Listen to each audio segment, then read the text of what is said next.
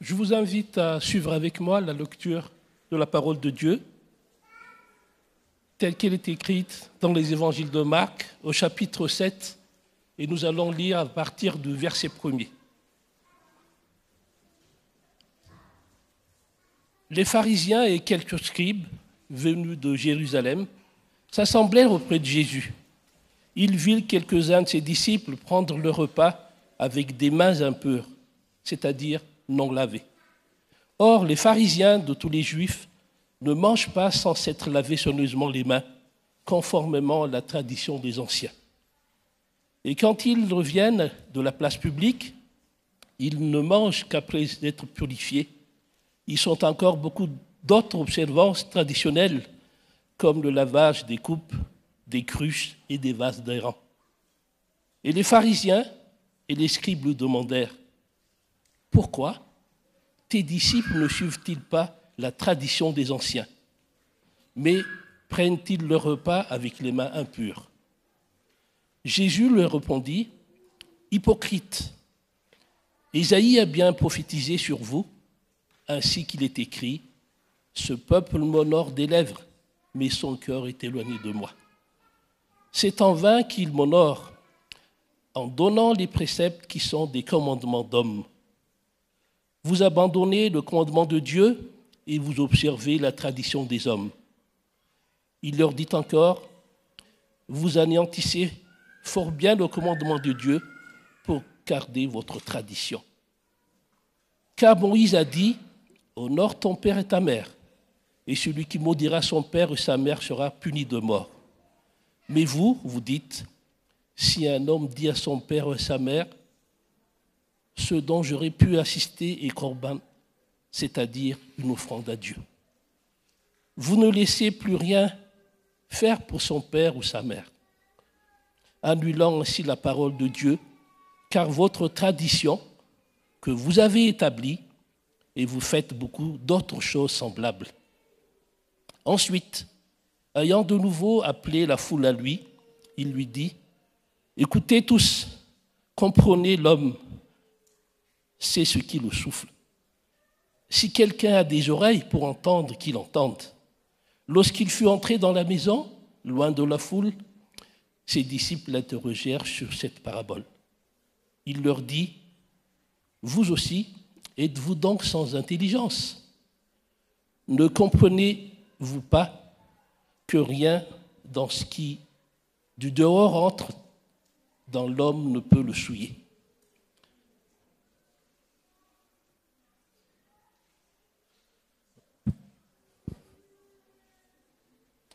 Car cela n'entre pas dans nos cœurs, mais dans son ventre, puis il s'en va dans les lieux secrets qui purifient tous les aliments.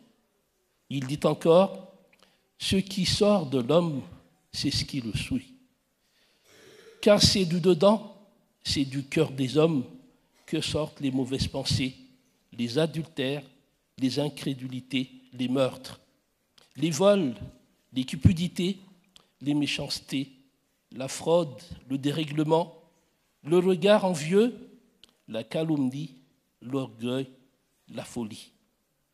Toutes ces choses mauvaises sortent du dedans et souillent l'homme.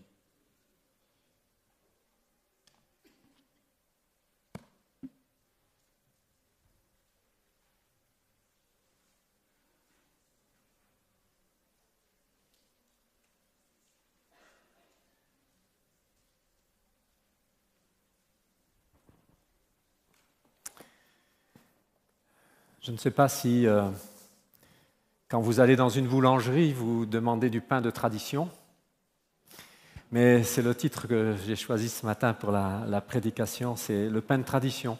Parce que souvent, le pain de tradition, c'est un pain de qualité qui est normalement meilleur que l'autre. Alors, on va voir aujourd'hui, par rapport à Jésus, qu'il n'a pas tout à fait la même vision sur le pain de tradition, qu'il a une vision, on va dire, euh, différente et que je dirais qu'il a peut-être un problème avec la tradition. Mais ça, c'est autre chose, on va y arriver.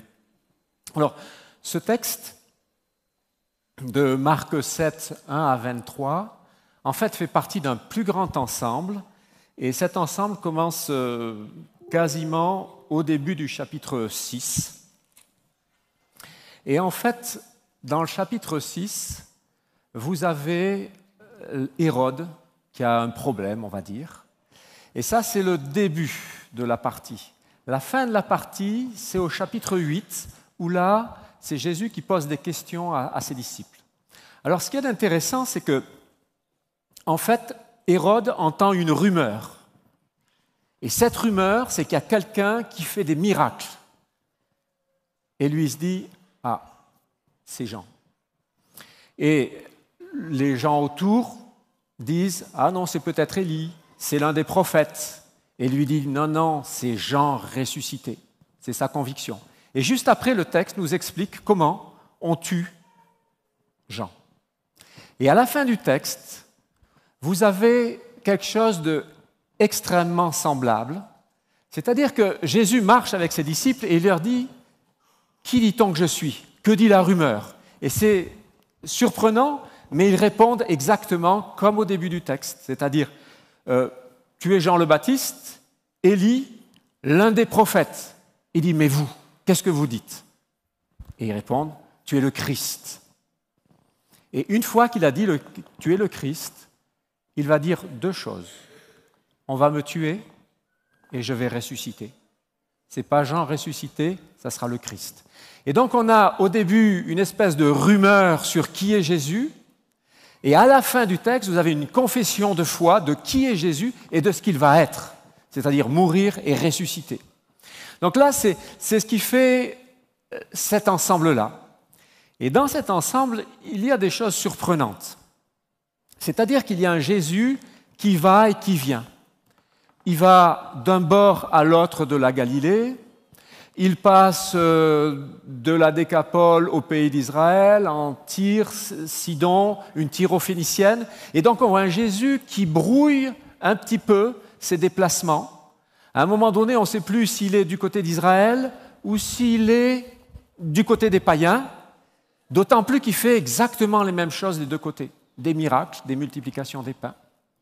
Et donc, ce texte est là pour nous dire que Jésus nous fait passer d'un bord à l'autre et que les limites que nous, on a dans nos têtes, il va vouloir les, déplacer, les faire sauter, les changer quelque part. Donc c'est un texte, c'est un texte de passage dans lequel Marc veut nous entraîner pour justement, nous aussi, nous puissions changer. Alors, une fois qu'on a vu ces deux extrêmes et au milieu Jésus qui, j'ai envie de dire, qui navigue, pour reprendre l'histoire, eh bien, on arrive sur, en se rapprochant du centre de ce texte, deux multiplications des pains. Dans ces deux multiplications des pains, eh bien, vous avez d'abord 5000 hommes, c'est en Israël, 4000, ça, on est en pays païen. Et sur les unes, Jésus marche sur les eaux, et en opposition de l'autre, on dit, euh, les pharisiens disent, euh, fais-nous un signe qui vient du ciel. Alors que lui, au début, il a fait un signe qui vient des eaux. Et à la fin, les disciples voient Jésus comme un fantôme. Et les disciples, en opposé, ont oublié de prendre du pain. Alors vous allez me dire, mais il y a un petit décalage là. En fait, on va voir que tout ce passage est axé sur le. Et que ça va nous faire passer d'une image que j'ai envie de dire floue, d'une rumeur, pour comprendre qui est Jésus. Et on va voir que Jésus, c'est le pain, justement.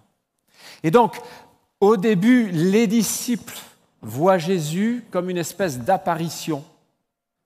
Et la question, c'est est-ce qu'il va à la fin réellement devenir leur pain, ce qui va les nourrir? Et on va voir de quelle nourriture il s'agit. Et donc, nous sommes en train de, venir vers, ce centre, et quand on s'approche, une fois qu'on a vu la multiplication des pains, une fois qu'on a vu que on passe d'un bord à l'autre, eh bien Jésus va poser la question de est-ce qu'on a des capacités de compréhension? Alors ces capacités de compréhension, j'aimerais vous lire deux textes dans Marc. Le premier, c'est au chapitre 6, verset 52. Et il dit ceci, on est après la première multiplication des pains. car ses disciples n'avaient pas compris le miracle des pains parce que leur cœur était endurci. Ils n'avaient pas compris. Manque de compréhension, et Jésus dit, mais parce qu'ils ont le cœur dur. Et quand on arrive à la deuxième multiplication des pains, là on est au chapitre 8, au verset 17 et 18, il y a la deuxième multiplication des pains, les disciples sont dans la barque, verset 14 nous dit, les disciples avaient oublié le pain. Jésus, leur sachant, leur dit, pourquoi raisonnez-vous sur ce que vous n'avez pas de pain? Verset 17. Êtes-vous encore sans intelligence? Ne comprenez-vous pas? Avez-vous le cœur endurci? Il y a vraiment la nécessité de comprendre quelque chose. Jésus veut que ses disciples, à travers ces histoires de pain tout au long de, ce passage, comprennent quelque chose d'important. Et comprennent, j'ai envie de dire, la symbolique du pain. ce pain-là, c'est une thématique qui est, qui est tout au long de ce passage. C'est le cœur de ce passage. En tout cas, c'est une idée force de ce passage. Et il y a cette nécessité de comprendre la symbolique du pain. Alors, quelle est sa symbolique du pain Dans ce texte, en tout cas? Eh bien, en fait, quand vous regardez la multiplication des pains, la première, Jésus, c'est celui qui fait asseoir les personnes qui sont autour de lui dans l'herbe verte. Et il explique que ce sont des brebis qui n'ont pas de berger. Et pour toute personne qui connaît un petit peu la Bible, ça a des relents très forts du psaume 23. Donc il est en train de dire, moi, je suis le bon berger. C'est le premier message qu'il envoie. Je suis le bon berger. Mais le bon berger, dans, la pensée du texte biblique, euh, ce n'est pas un simple homme. C'est quelqu'un qui est au-dessus. Qui c'est le bon berger dans la pensée? C'est Dieu. Donc il est en train de leur dire, je suis le bon berger. Il ne leur dit pas carrément comme ça, mais si on est attentif à ce qui va se passer, il est en train de le sous-entendre très fortement. Et quand on arrive au chapitre 8, verset 14, c'est un petit détail intéressant. Quand ils sont dans la barque, le texte dit, les disciples avaient oublié des pains. Et le texte rajoute, ils n'en avaient qu'un seul avec eux dans la barque.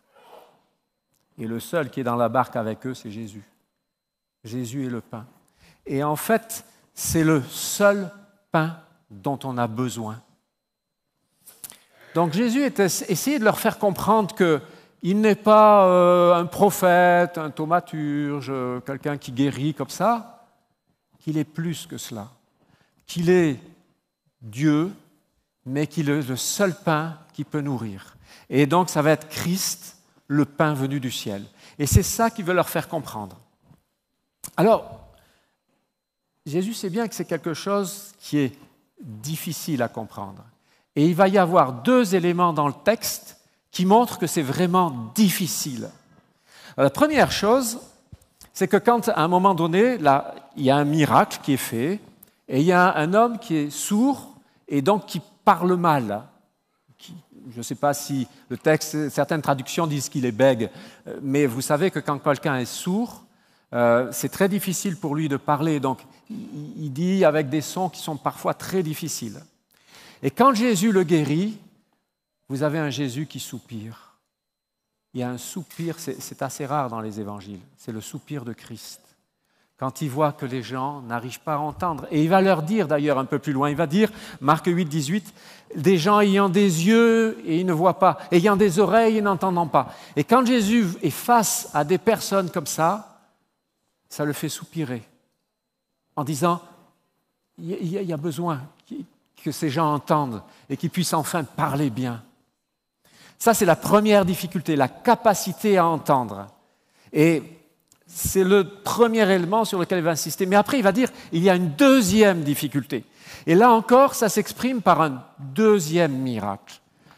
C'est assez rare dans les évangiles, mais je crois que c'est le seul cas où Jésus est face à un aveugle. Il le guérit, enfin façon de parler, parce qu'en fait, il lui dit Qu'est-ce que tu vois? Et lui dit Je vois les hommes, mais ils sont comme des arbres, c'est bizarre, je ne vois pas bien. Et Jésus recommence. Et il va dire un peu plus loin, on a l'expérience de Pierre qui dit, Tu es le Christ. Et juste après, arrière de moi Satan. Il est en train de dire, Jésus, à travers ce miracle double, que oui, on commence à voir, mais on ne voit pas tout. Parce que qu'est-ce qu'il dit à Pierre? Il dit, tes pensées ne sont pas les pensées de Dieu, tu as des pensées humaines. Et c'est interpellant, parce que vous voyez, Christ, le pain du ciel, c'est une notion, je pense, pour ceux qui sont nés dans, l'église euh, adventiste ou dans, dans une église chrétienne, qu'ils ont eu depuis tout petit. Mais qu'est-ce que ça veut dire vraiment? Est-ce que je vois les choses réellement ou est-ce que je les vois un petit peu troubles? Et Jésus dit, c'est difficile. Et l'exemple, c'est celui de Pierre qui voit trouble. Oui, il est Christ, mais il n'a pas encore vraiment les pensées qui sont de Dieu. Et à partir de là, Jésus va dire, vous savez, c'est quelque chose vraiment d'important. Parce qu'il dit, c'est dans Marc 7, 15, il va dire, pardon, c'est pas le 7, 15, oui, mais oui, c'est ça, pardon. Il va dire, pardon, verset 14, c'est pas verset 15. Ensuite, ayant de nouveau appelé la foule, à lui, il lui dit à la foule, écoutez-moi tous et comprenez il reprend cette notion de comprenez, donc un mot qui revient assez souvent dans ce texte, mais en plus il dit écoutez tous. Il appelle soyez attentifs. Il y a quelque chose d'important qui se joue. Et si on revient à cette structure concentrique dont je vous parlais, d'une manière surprenante, ce qui a au cœur de cette structure, c'est le pur et l'impur. C'est-à-dire qu'on est sur du pain, de manger du pain, accepter le Christ ou pas, enfin, on est sur ce registre-là, et tout d'un coup, on a l'impression que le texte bascule sur une notion qui est totalement différente. Et euh, voyez, et ça commence cette affaire-là, puisque au chapitre 7 et au verset 1, les pharisiens viennent de Jérusalem, ils virent les disciples, le texte dit au verset 2, prendre leur repas avec des mains impures. Mais ce n'est pas ce que dit l'original. Il ne parle pas de repas. Je ne sais pas si vous avez la seconde. Dans la seconde, c'est repas. Si vous regardez dans d'autres et dans l'original, il ne parle pas de repas. Il parle des pains. Et là, on touche quelque chose de différent. C'est-à-dire que si vous comprenez que Jésus est le pain descendu du ciel, et que ce pain est là, et on vous dit, en fait, pour que ce soit vraiment pur, il faut que vous, vous laviez les mains. Vous comprenez le problème? C'est que Jésus n'est pas suffisant. C'est ça qu'on est en train de dire. Si Jésus est le pain et que j'ai besoin de me laver les mains pour que ce soit pur, ça veut dire que sa pureté n'est pas suffisante. Mais si vous regardez ce qu'a fait Jésus pendant toute son histoire, c'est qu'il est venu toucher des lépreux. Il est venu toucher des impurs. Et qu'est-ce qui s'est passé? Est-ce que c'est lui qui est devenu impur? Ou est-ce que c'est lui qui a purifié? Donc si on arrive avec, excusez-moi, les mains sales, impures, c'est Jésus qui les purifie. Ce n'est pas mes mains qui le salissent. Vous voyez, ça, commence à, à se dire, tiens, et vous comprenez qu'on est dans le registre du, pur, de l'impur, mais en lien avec Jésus. Et donc, ce que je vous disais, Marc 7, 14, écoutez-moi, comprenez. Et puis, au verset, euh, toujours chapitre 7, verset 18 à 22, on a la même notion. 7, 22. Euh, il va expliquer Pardon, je vous dis 22, mais c'est 18, euh, c'est 18. Il leur dit, vous aussi êtes sans intelligence, ne comprenez-vous pas que rien de ce qui de dehors entre dans l'homme ne peut le souiller? Pourquoi? Il explique. Parce que ça n'entre pas dans son cœur. Ça rentre dans son ventre. Et puis, ça s'en va dans les lieux secrets, et là, tout est purifié. Il ne cherche pas à comprendre. Mais il dit, ce qui sort de l'homme, c'est ça qui le souille, parce que c'est le cœur.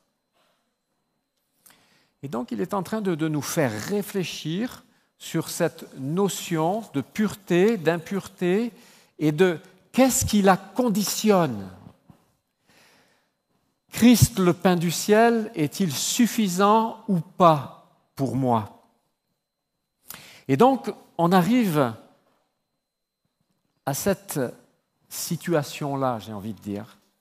Dans cette image, vous avez le cœur qui est là, et dans la pensée pharisienne, c'est ce que vous avez plutôt en rouge, ça se centre sur les aspects extérieurs. D'ailleurs, quand Marc explique, il va dire, ils se lavent les mains, et quand ils sont purifiés, enfin ils font ça, ils font d'autres observances. C'est quoi ces autres observances? Laver les coupes, laver les cruches, laver les vases, tout un tas de choses autour. Et donc, quand on est dans cette pensée-là, le problème, c'est qu'on a le sentiment que euh, le risque vient de l'extérieur et donc il faut s'en protéger. Et Jésus est dans une toute autre pensée. Lui, il dit, ce n'est pas les choses autour qui sont problématiques, c'est ton cœur. C'est ton cœur qui est problématique. Et donc, à partir du moment où mon cœur est nourri par le pain du ciel, ce cœur étant transformé, il va déborder et il ne vivra pas dans la peur d'être écrasé par une impureté qui pourrait lui tomber, on ne sait pas trop d'où. Donc Jésus est en train de nous dire que quand on le reçoit, quand on l'accueille dans notre cœur, c'est lui qui purifie. C'est lui qui nous change. C'est lui qui nous fait avancer. Et se nourrir du Christ, c'est accepter qu'il devienne le maître de notre cœur. Et que comme il est dans notre cœur, nous ne risquons plus rien par rapport aux impuretés. Et nous n'avons pas besoin de vivre dans la peur de savoir si c'est dangereux ou pas. C'est quelque chose qui est là pour nous apporter la paix. Et, et donc vous comprenez que on peut passer une espèce de rumeur où on ne sait pas trop, oui, c'est le Christ, etc., à quelque chose qui dit, c'est le pain du ciel et en Jésus-Christ, et ce Jésus-Christ en moi fait que je suis pur. Alors peut-être que des fois, je vois encore des arbres plutôt que des hommes. Ça, ça peut arriver. Mais il faut bien comprendre qu'on est dans une démarche qui est tout autre. Et Jésus, à travers cette histoire du pain, veut nous amener à ça. Et donc j'aimerais bien, parce que nous allons vivre une sainte scène ensemble, euh, puisque le, pain est là et, et le jus de raisin est là, et j'aimerais que vous puissiez penser que lorsque vous mangez d'une manière symbolique ce pain, vous reconnaissez que Christ est le pain du ciel.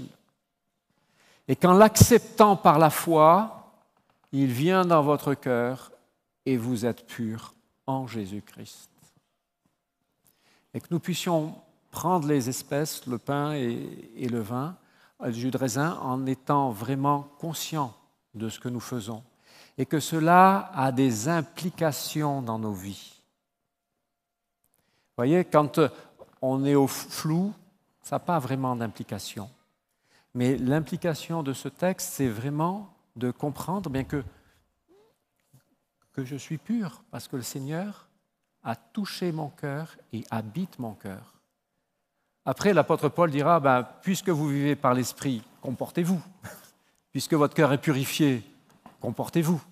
Le comportement va déborder.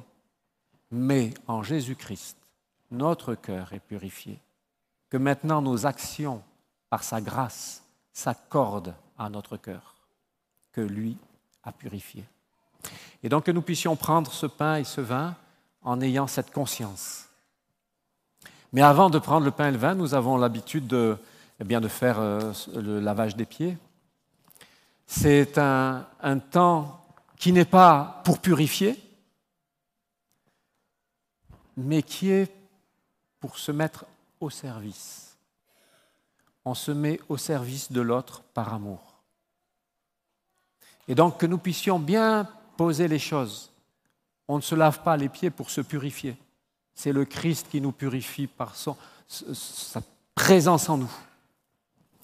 Mais par contre, c'est une mise au service de son frère, de sa sœur, de son conjoint, puisqu'on a la possibilité aussi de faire ça en, couple.